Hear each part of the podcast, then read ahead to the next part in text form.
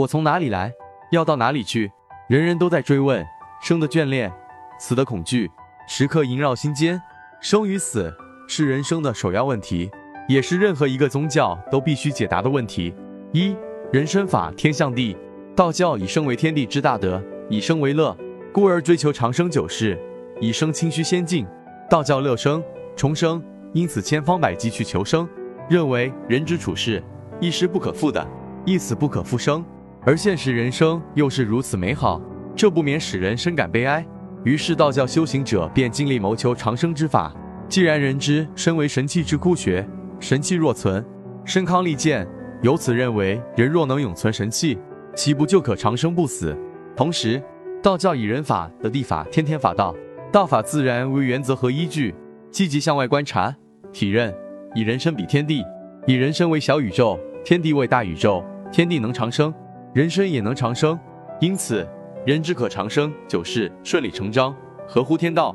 其长生不灭之理想自然树立，寿者长生，与天同经。二，道教的生死观与长生之追求相应。道教勾画出长生者之生存样态，神仙世界，得道成仙，飞升清虚三境，成为道教理想之终极。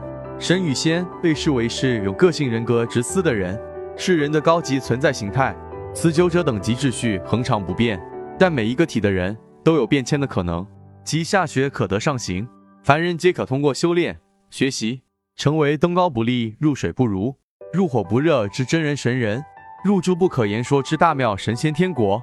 因此，每个人下生之后都不是单传的，人类的生命是一个延续体，很复杂。三顺则凡，逆则仙。道教有无化之说，归根结底都是道化。认为宇宙生物都是一体的，不光是生命与宇宙是一体的，而且所有的生命都是一体的。《南华真经》里面说化蝶，是说庄子与蝴蝶的互化。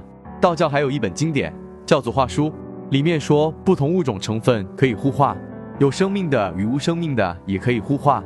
人的生命丧失之后，即魂魄分散之后，不一定会变成另外一个人的生命成分，也许转化成为其他动物魂魄的成分。也许转化成为土木金石的魂魄成分，所以有的土木金石也通人性。话书上面说：“是故土木金石皆有情性精魄，虚无所不至，神无所不通，气无所不同，形无所不类。孰为彼？孰为我？孰为有时？孰为无时？万物一物也，万神一神也。思道之至矣。”四修道的关键，我们说有的人生下来之后，他有豺狼一样的心肠。有的是人面兽心，因为他的生命有动物生命转化的成分，这就是道教的太极图，阴中有阳，阳中有阴，不一定是同时的，还存在生命交叉转化的成分。所以说来世是靠不住的，因为来世的你已经不是现存自我的完整生命了。当然，今世你的生命也不是你自己一个人形成的，除非修正到相当境界的高真大德，他们是完全生命的百分百转化。一般人和其他人相处。应当珍惜今生啊，来世你们就不再如此相识。珍惜今生缘，热爱生命，这是道教的观念。我们不说四大皆空，我们说四大有情。